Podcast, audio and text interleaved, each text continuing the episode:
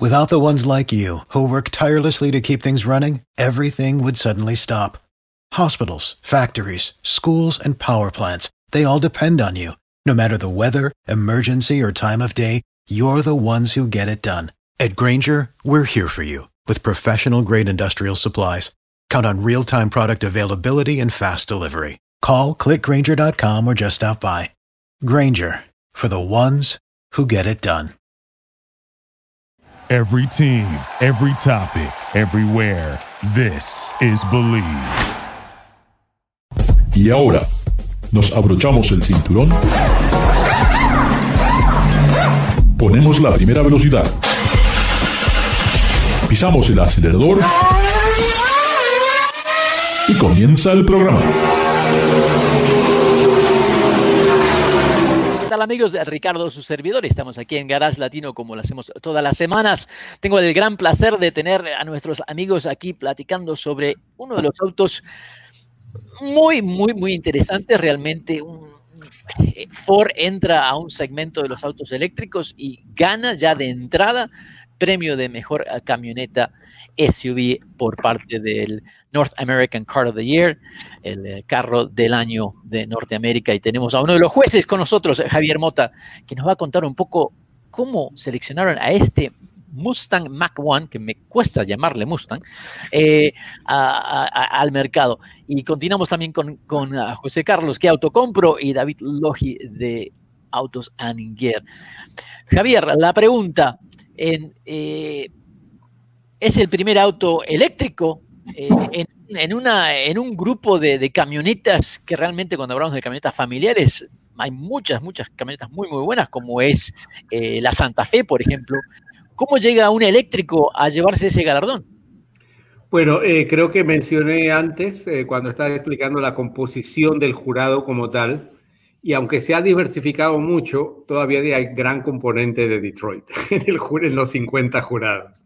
A pesar de que el jurado se ha reducido, antes eran casi 75 y hemos reducido eh, para darle un poco más también de diversidad, pero también para elevar un poco el nivel de los, de los miembros del jurado. En este caso, la votación fue 265 votos para el Mustang Mach-E, 136, eh, casi el doble, para, bueno, un poco menos del doble para la, la GV80, la Genesis, y solo 99 para la Defender. Yo creo que la Mach-E, Mustang Mach-E, aunque Ricardo, no solamente a ti, a muchos fanáticos del Mustang les cuesta, pero esto es marketing. Aquí hay que vender autos y Ford tenía que presentar este vehículo con un impacto de mercadeo grande y la controversia es parte de esa planificación. Em, he tenido la oportunidad de manejarlo un par de veces ya y en realidad es un auto que yo creo que por fin eh, le puede dar eh, cierta confianza a los consumidores de que es un auto práctico, es un auto con muy buen diseño, con muy buena tecnología y otra vez son parte de los criterios que existen en el jurado. Eh, José Carlos mencionó también antes que el Corvette, por ejemplo, no vendió o ha vendido. De hecho, todavía tienen problemas de producción con el Corvette porque ahora hay problemas con los chips hay problemas eh, con otros eh, insumos para los vehículos. Así que probablemente van a vender muy pocos eh, o, mucho menos que lo que pueda vender la Land Rover Defender o la Genesis GV80, pero en cuanto a tecnología, en cuanto a innovación, en cuanto a lo que es el futuro, en mi caso yo creo que, que, merecía el premio. Para mi gusto, o les puedo decir ahora en realidad, mi votación fue mucho más cerrada del margen que hubo acá. Tenemos 10 votos para los semifinalistas y yo lo dividí 4 eh, para el MAC-E y 3 y 3 para el resto, mm. para las otras dos. Mota es, Mota es segundo apellido Salomón. Me ha, regañado nuestro, nuestro vicepresidente por no sonreír. Es que es muy tarde ya en, Miami. Eh, creo creo que, que, la jugada de Ford es arriesgada y audaz e inteligente haberle puesto Mustang, una marca con mucho poder, eh, pero con muy pocas ventas en el mundo. Recordemos que al final son 270.000 Mustang los que se venden en el mundo y una, una marca que tiene eh, ciertos componentes emocionales para ustedes que son mayores y yo que he aprendido de ustedes. Gracias. Pero para, para los millennials y para la generación Z, en realidad el Mustang eh, es, es, un símbolo, es algo parecido a lo que están haciendo con, con el Bronco en Ford. Están trabajando mucho el, el, lado icónico de sus autos. Y esta es una jugada ciertamente arriesgada, porque puede dar al traste con una marca como Mustang o puede salvar a la compañía. De momento, Wall Street y las acciones dice que Ford van por buen camino. Vamos a ver qué dice el mercado. Bueno, acuérdate cuando Porsche sacó la Cayenne y qué pasó. Sí, pero a la Cayenne no, no cometieron el sacrilegio de llamarle la SUV 911, no se me ocurre el nombre, ¿no? sí, pero, eso, pero, pero, era un SUV Porsche y por, y por sí, sí, lo menos por hasta ahora, creo que el único que se salva de, de, de la fiebre es Ferrari, porque el por ahora. o ahora que se llama, ahora, ahora. ¿cómo es que se llama el nuevo modelo? El que reemplazó al FF, el uso Sí. No es un SUV, pero tiene cuatro asientos. Sí. Bueno, McLaren, McLaren se, se niega terminantemente a, a, tener SUVs, ¿eh? También. sí. Eh, una cosa que me llama la atención es de que todavía este Ford Mustang, es difícil decirle Mustang. Maki, no eh, Maki, no, que te traiciona, te traiciona el subconsciente, es Maki. El, el, el, uno no tiene, el, uno no se lo han puesto todavía, habrá un uno quizá, pero no, de momento no. Me llama la atención que ha ganado el premio, pero todavía no ha recibido, eh, no ha sido probado por la, la, Agencia de Seguridad del Transporte ni tampoco por el Instituto de, de Seguridad en lo que es relevante a impacto en choques. Y eso sí me llama la atención de que todavía no tengan esos datos. ¿Alguna idea, tal vez, Javier, tú sabes por qué no se han efectuado esas pruebas en este vehículo? Eh, bueno, esos calendarios, la verdad que yo no estoy 100% al tanto de cómo es que ocurren. Me imagino que la producción es todavía muy temprana para esos vehículos y no lo han hecho. Y efectivamente, esos también son uh, dos criterios más de seguridad eh, de, del vehículo como tal, pero francamente no, no, tengo idea de por qué todavía no se han re realizado o por qué todavía no se han eh, publicado los resultados. A mí personalmente no me gusta esa tableta ahí en el medio porque, no sé, me parece como que fue algo a, que a último momento se les ocurrió, pero tal vez es un poquito el modelo de Tesla, ¿no? De, de tener esa pantalla bueno, gigante. Le, le, estás dando la razón a José Carlos, así que no, don't ace yourself. La gente joven quiere tabletas grandes, Ricardo. Eso es nosotros, nosotros los jóvenes necesitamos una pantalla en todos los sitios. Yo ya tengo en Uno más. Sí, tengo muchas, muchas pantallas. Tengo pantallas Javier, por Javier, finalmente, ahora que van al Sync 4, ¿eh? porque el Sync 3 todavía tenía problemas, solucionaron todos estos problemas que ha tenido este sistema de infoentretenimiento, el famoso Sync versión 1, 2, 3, y ahora en el Mac y sale la versión 4. ¿Ha realmente mejorado? ¿Se solucionaron todos los problemas? No sé si lo, han solucionado todos los problemas, pero efectiva, evidentemente es un sistema mucho mejor, más rápido. La pantalla en realidad tiene una, además de una gran resolución, una, una respuesta inmediata al, al, tacto. Y estas tecnologías han avanzado mucho. También recordemos que en todas las marcas, no solamente en Ford, cuando vienen los uh, resultados de JD Powers, que por cierto, David Powers murió esta semana, así que hay que recordarlo a él también. Eh, cuando vienen los resultados de calidad inicial, la mayor cantidad de problemas reportados son, los pro, son por los sistemas de infoentretenimiento, no porque no funcionen, sino porque la mayoría de los consumidores no sabe cómo operarlos. A veces es demasiada tecnología y como dice José Carlos, las nuevas generaciones quizá no están adaptándose tan rápidamente como quisieran eh, los uh, fabricantes. Bueno, algunos sistemas como el de Mazda que realmente eh, ellos dicen que lleva aproximadamente dos semanas aprenderlo y una vez que uno lo aprende ya es el mejor sistema eh, en el mundo. Pero son dos semanas que hay que aprender. Fíjate que eh, yo, yo, también este, estoy de acuerdo en que son un problema porque yo justamente acabo de probar una, una Acura TLX y no tiene pantalla la, la eh, touch, este, tiene lo que es como un mousepad y pues eh, como que causa demasiada distracción. Entonces, ya, ya después de, ya poniendo en, en, retrospectiva las cosas, posiblemente iDrive de BMW no está tan mal.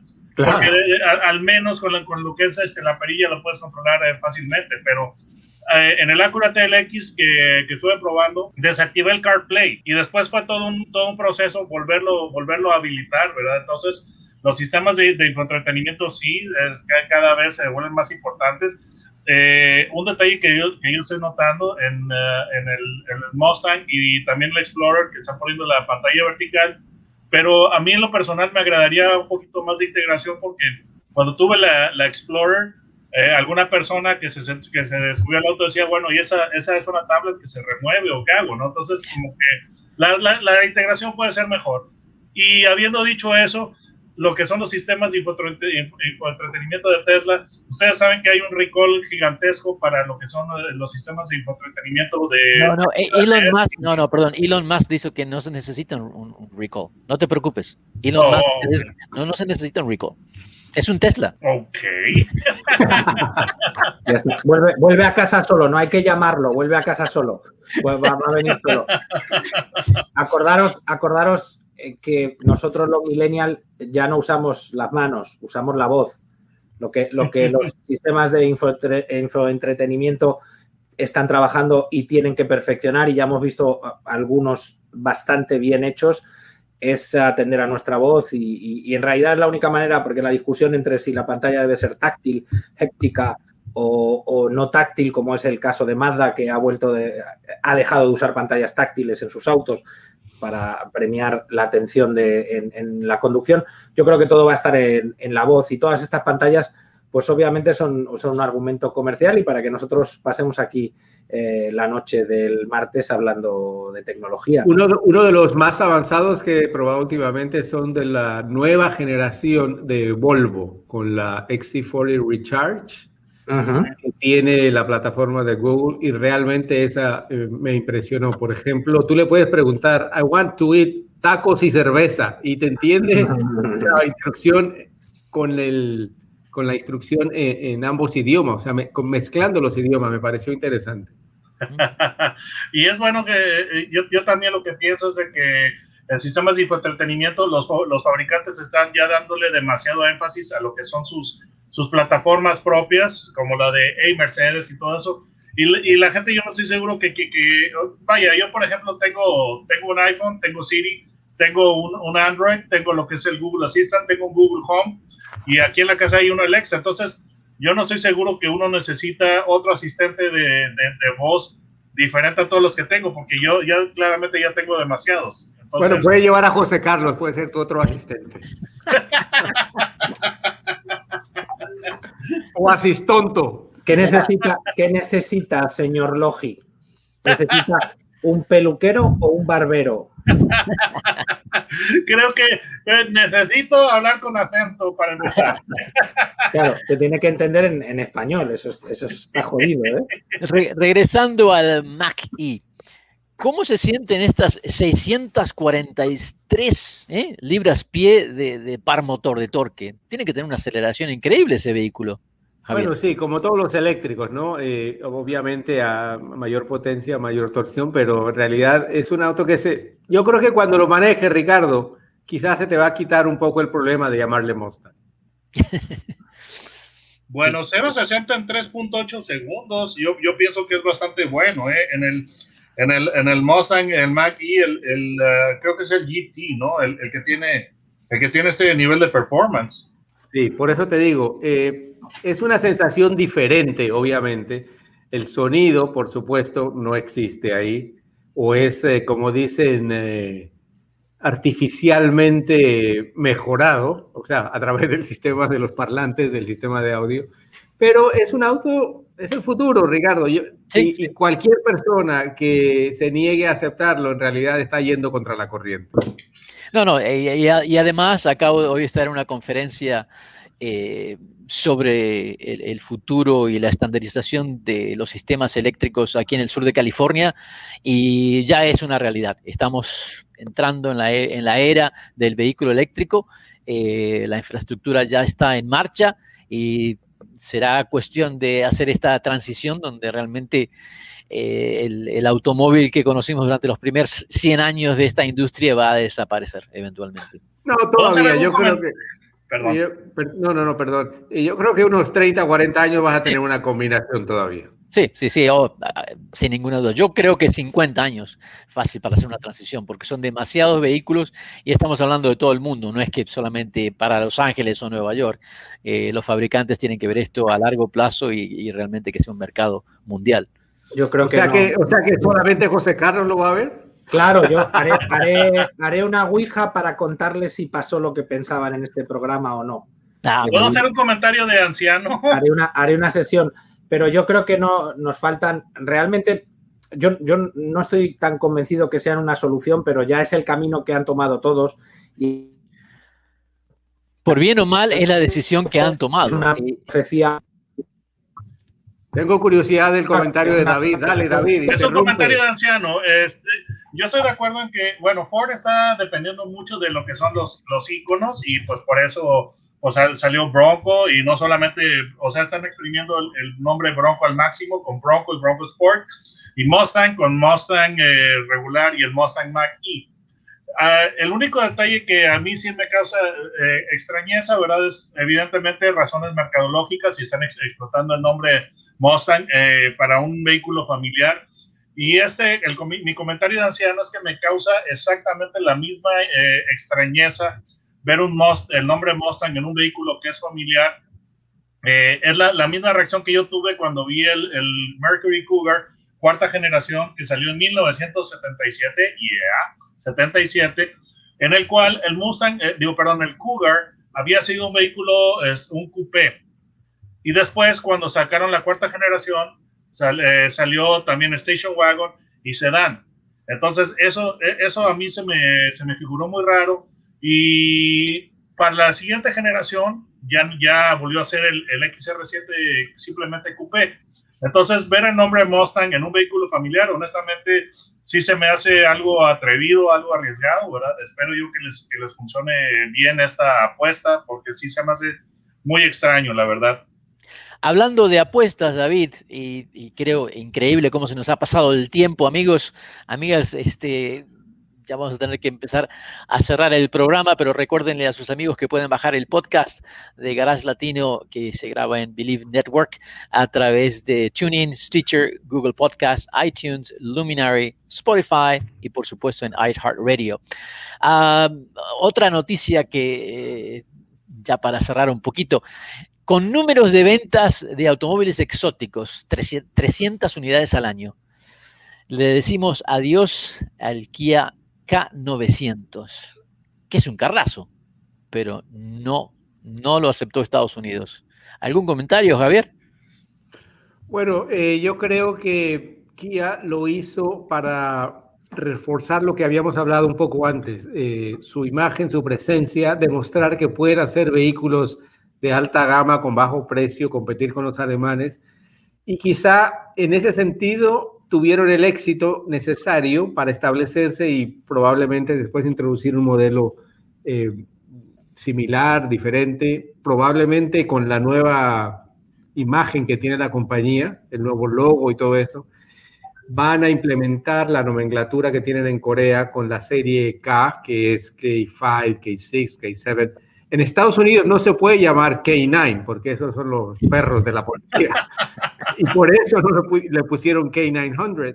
Pero yo creo que establecieron eh, su imagen como una compañía que puede producir autos de lujo y aunque hayan vendido muy pocos y vaya a desaparecer, cumplieron su objetivo, me parece. Sí, yo creo que le demostraron a todos que podían hacer un auto de alto lujo uh, dentro de un presupuesto muy económico. Acuérdate que el, el, Volkswagen Phaeton, claro. pasó? la misma cosa. Sí, sí, sí, sí, sí. Amigos, se nos acaba el programa. Si quieren quedarse para el after show, eh, pueden eh, quedarse con unos minutos más con nosotros, pero quiero agradecerle enormemente a Javier Mota que se ha tomado el tiempo de, de estar con nosotros y otra vez un gran abrazo y un otra vez muchísimas gracias a José Carlos de Mier, Autocompro, y David Logi de Autos and Gear. Será hasta a la próxima, amigos. Eh, quédense si quieren estar en, en, el, en el after show. Ya.